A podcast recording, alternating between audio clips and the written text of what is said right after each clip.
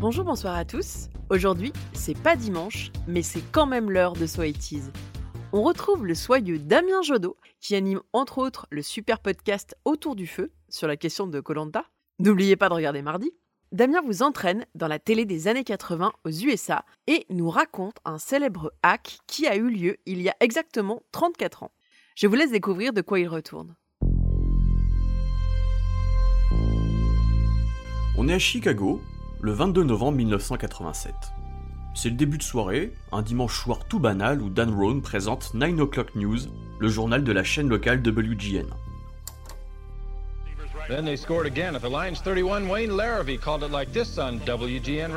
Donc l'heure est au résumé du week-end sportif, c'est du football américain, avec un résumé de la victoire des Chicago Bears contre Détroit.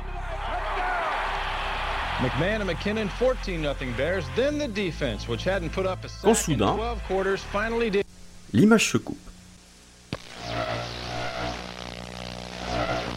Un homme en costume marron apparaît à l'écran. Il porte un masque de latex au sourire effrayant avec des lunettes de soleil. Il se contente de se balancer d'avant en arrière comme s'il éclatait de rire silencieusement. En arrière-plan, ce qui semble être un morceau de tôle ondulé se balance de gauche à droite. L'interruption a duré une trentaine de secondes, le temps que la régie, en panique, ne change de canal de diffusion pour rétablir l'image.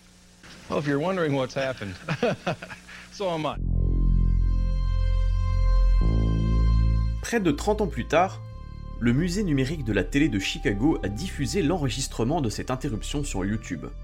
Dans les commentaires, plusieurs personnes qui étaient enfants à cette époque se souviennent de leurs parents en colère devant leur poste. Et si certains avaient trouvé ça très drôle, d'autres étaient terrorisés. Certains d'entre eux se sentent encore mal à l'aise devant la vidéo. Je les comprends. Dans les années 90, quand j'étais enfant, je ne me rappelle pas avoir eu peur de grand chose, à part de la mort et de certains jingles télé qui me terrorisaient. Une de mes plus grandes angoisses étant petit, c'était de me faire réveiller la nuit par la télé qui s'allume toute seule, sur cette voix qui paraissait venue des ténèbres, avec cette ligne de basse inquiétante qui disait on vient te chercher, doum, doum, doum, doum. Les voix qui crient plus fort comme pour te dire on vient te chercher, tu nous échapperas pas, avant de se calmer et le ding, ding, ding, qui pour moi voulait dire On viendra, on viendra. Bon, ça et le tyrolien dans le juste prix. Attention, une. Ah, Quand vous êtes posé devant la télé étant enfant, c'est un moment de détente, de vulnérabilité. Attention les kids Le top des dessins animés déboule samedi matin sur M6. Vous êtes en pyjama avec un bol de chocolat chaud. Vous venez de vous réveiller mais parfois le dessin animé plantait brusquement.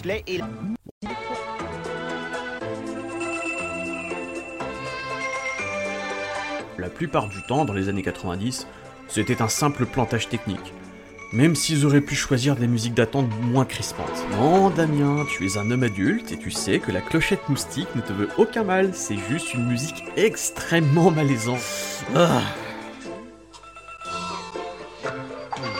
Dans le pire des cas, c'était une édition spéciale qui venait mettre fin brutalement à notre bulle. C'était le monde extérieur qui se rappelait violemment à nous pour annoncer le décès d'une personnalité ou pire, pour des attentats, comme en 95. Mais à Chicago, ce n'était ni un plantage technique, ni une édition spéciale. WGN a tout simplement été hacké. Et si j'avais assisté à un truc comme ça, je crois que j'aurais souillé le canapé et dormi avec mes parents jusqu'à ma majorité. Ce soir-là, justement, WGN n'a pas été la seule chaîne à avoir subi une interruption de programme. Il est aux alentours de 23h20 lorsque la chaîne WTTW, qui appartient au géant PBS, diffuse un épisode de la série Doctor Who. Should with the old ones of tribe. That is the only way. I'll get you a hot drink, miss. dry clothes,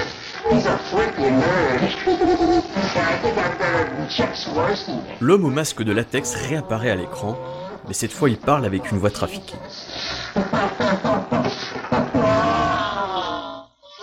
Après s'être moqué d'un certain Chuck Zversky, un présentateur de WGN, il jette une canette de Pepsi à l'écran en criant Catch the Wave.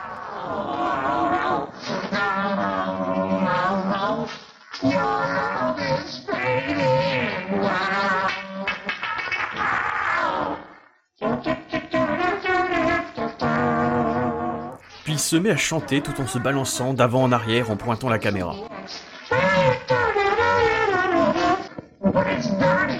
Après un cut, la scène devient encore plus bizarre. Il jette son masque à l'écran pour laisser apparaître ses fesses de profil et une femme en costume bavarois le fesse avec une tapette à mouche.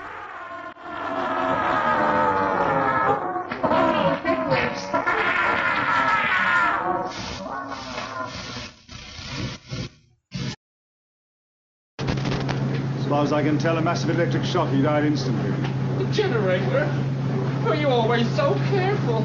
Cette interruption a environ duré 1 minute 30. Ce soir-là, aucun technicien n'était présent à la régie de WTTW. Dès le lendemain, la presse nationale américaine s'empare de cette curieuse affaire qu'elle appellera le Max Headroom Incident. In Chicago television stations, someone using sophisticated equipment managed to briefly and illegally override broadcast signals on WGN TV and WTTW. Jury deliberations tonight is trying to find out who's responsible for two acts of video piracy. This time, it wasn't 25 seconds long. It ran for almost a minute and a half. Max Headroom Incident. Pourquoi ce nom? Parce que la mise en scène et le masque en latex sont une référence directe à ce personnage assez méconnu en France, mais qui était un phénomène de pop culture en Angleterre et aux États-Unis à cette époque. This is Ma- Ma- Max Headroom. And what you're about to witness is one of the most sinister sounding intros to a trailer to one of the greatest epics ever produced in the history of t- t- television. And there's more. Because you are going to see it as well. Yes, it. Yes, it. Yes. Namely, the Max Headroom syndrome story. Au milieu des années 80, MTV était la chaîne préférée des jeunes, avec une programmation quasi entièrement basée sur les clips vidéo, une des révolutions de l'époque.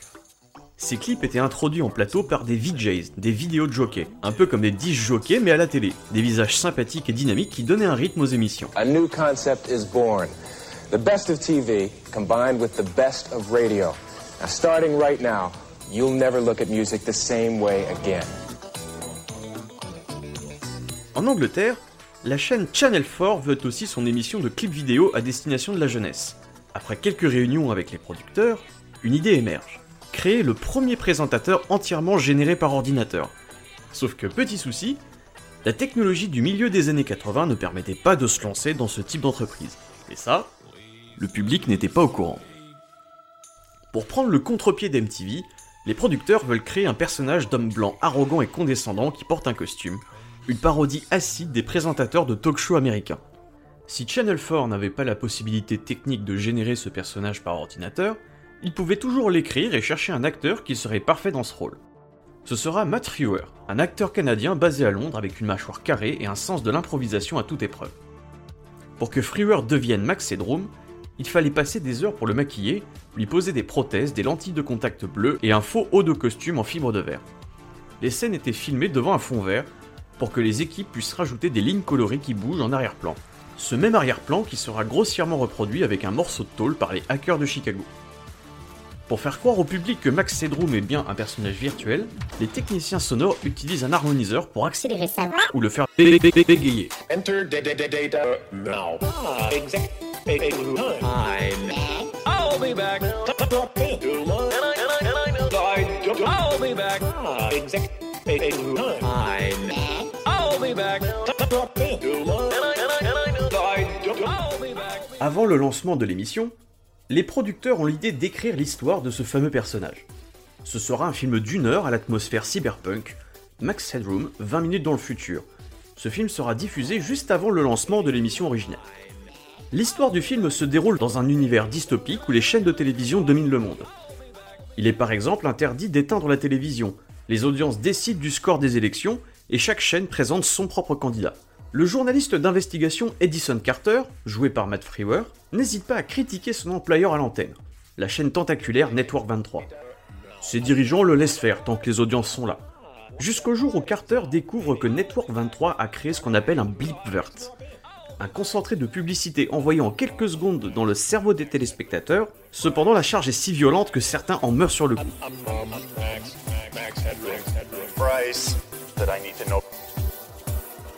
Les dirigeants de Network 23 veulent donc faire assassiner Edison Carter, sauf que l'opération tourne mal et le journaliste fuit en moto avant de se cogner violemment contre la barrière d'entrée du parking de la chaîne et de tomber dans le coma.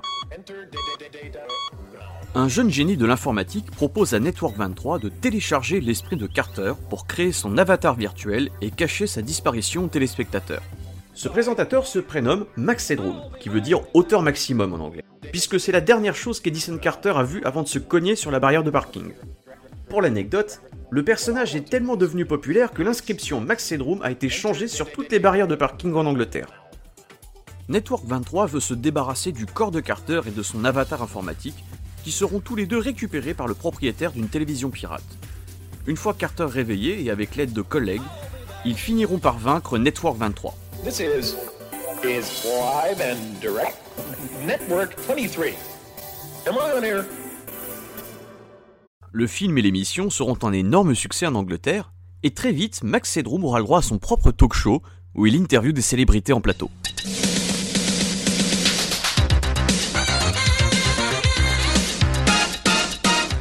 Max Headroom here. Yes, at enormous cost to Cinemax. I really am here. The original Max Talking Headroom Show. Ooh, brilliant. Talking Head. Somebody gets $100,000 a year to think of that. Ce format sera vendu ensuite aux États-Unis sur la chaîne Cinemax, où il attirera l'attention d'une des plus grosses chaînes américaines, ABC. La chaîne souhaite développer une série de science-fiction autour du film 20 minutes dans le futur. Cette série, qui s'appelle tout simplement Max Headroom, sortira en 1987 sur l'antenne américaine et durera deux saisons de 14 épisodes. This is Edison Carter coming to you very much live and direct on Network 23. Carter's the best known reporter we have on the air. He satellites globally. Where does all this stuff come from, Bryce? The components of Carter's mind. Ma- Max, Ma- Max. People translate it as data. It's computer generated, whatever it is. It looks like Edison. Max, Max Headroom. Max? He's a computer generated person based on you. Two minds, but with one single memory. Courant 87, le personnage de Max Headroom prend d'assaut les États-Unis.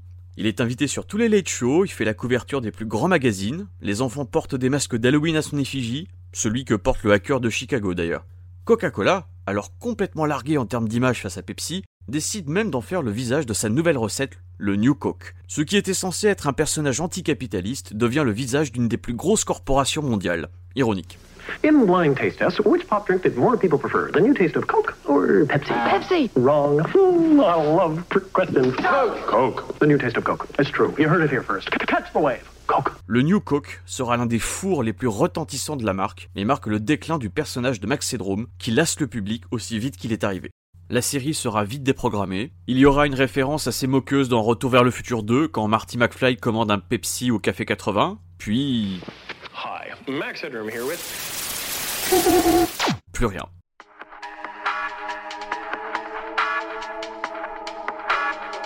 Avec l'hégémonie de la télévision dans les années 80, Max Headroom représentait un fantasme. Prendre le contrôle de l'antenne pour faire passer des messages anti-système ou, plus simplement, faire peur aux téléspectateurs.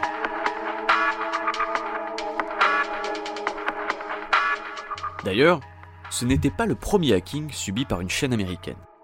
En avril 86, un certain Captain Midnight avait pris le contrôle de la chaîne APH HBO pendant quelques minutes pour protester contre la hausse du prix de l'abonnement de la chaîne. Au beau milieu d'un film, les téléspectateurs ont vu une mire accompagnée d'un message. Coucou HBO, de la part de Captain Midnight, 12,95$ par mois Hors de question. Captain Midnight, alias John McDougall, sera finalement retrouvé par le FBI et condamné à un an de prison avec sursis et 5000 dollars d'amende. McDougall était un ingénieur spécialisé dans les télécommunications, mais aussi un spécialiste de la vente et d'installation de matériel de réception satellite en Floride. Il avait réussi à réunir le matériel nécessaire pour retransmettre un signal au satellite diffusant les chaînes de HBO, mais avec une puissance supérieure, provoquant une superposition d'images.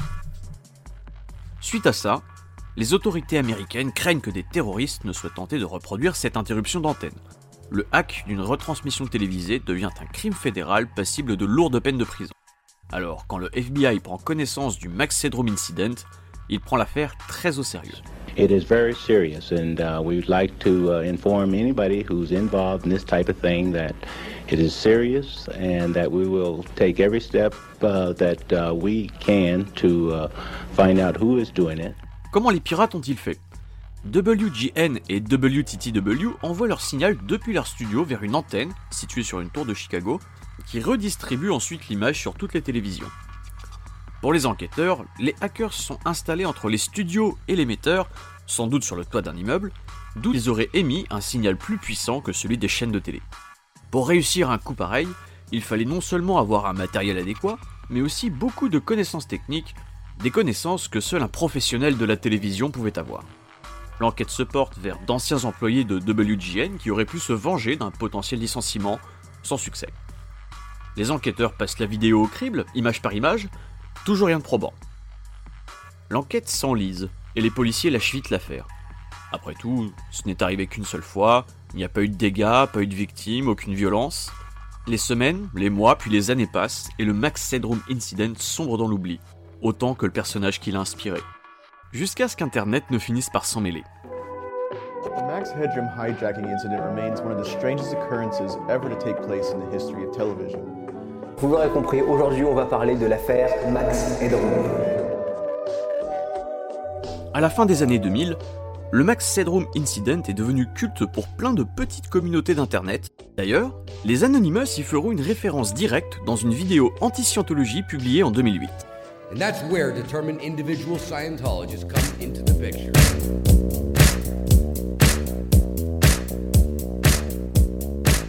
We are anonymous,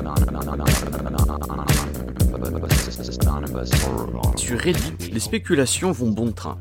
Une théorie de fans soupçonne un certain Eric Fournier, un artiste vidéo canadien qui postait des vidéos d'avant-garde assez flippantes sur YouTube et dont le style se rapproche curieusement du hacking de Chicago.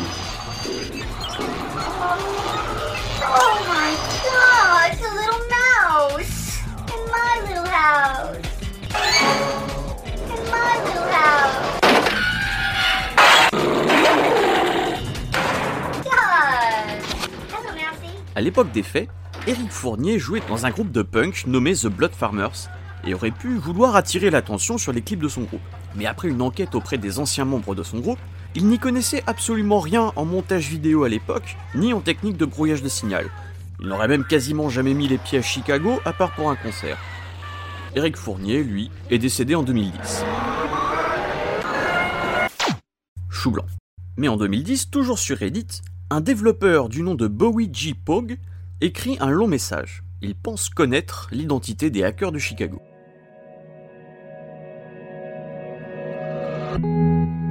En 1987, Bowie avait 13 ans et côtoyait la petite sous-culture des hackers locaux. Passionné d'électronique, il se fait petit à petit une place dans ce milieu et participe régulièrement à des soirées avec des hackers plus âgés. À l'automne 87, il se rappelle avoir passé une soirée avec deux frères qu'il appelle J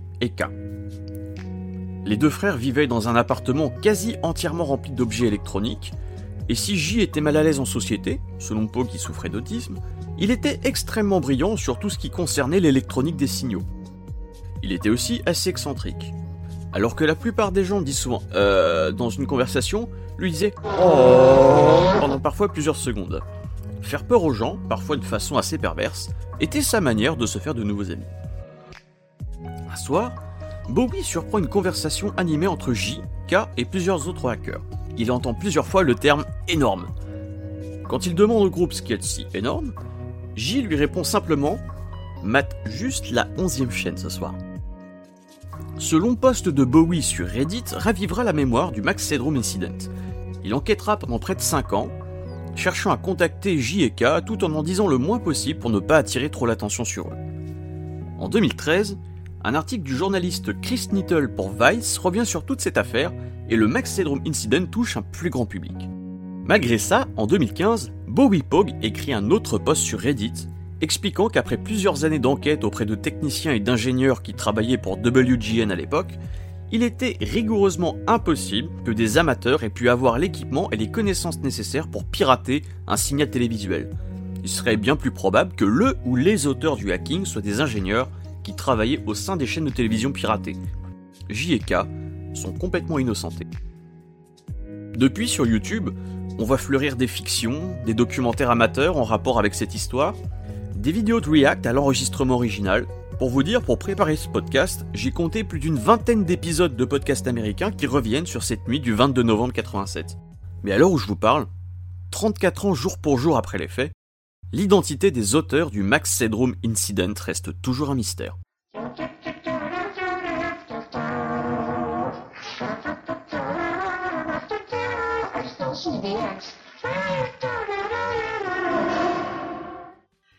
Merci beaucoup à Damien pour cet épisode chouettos.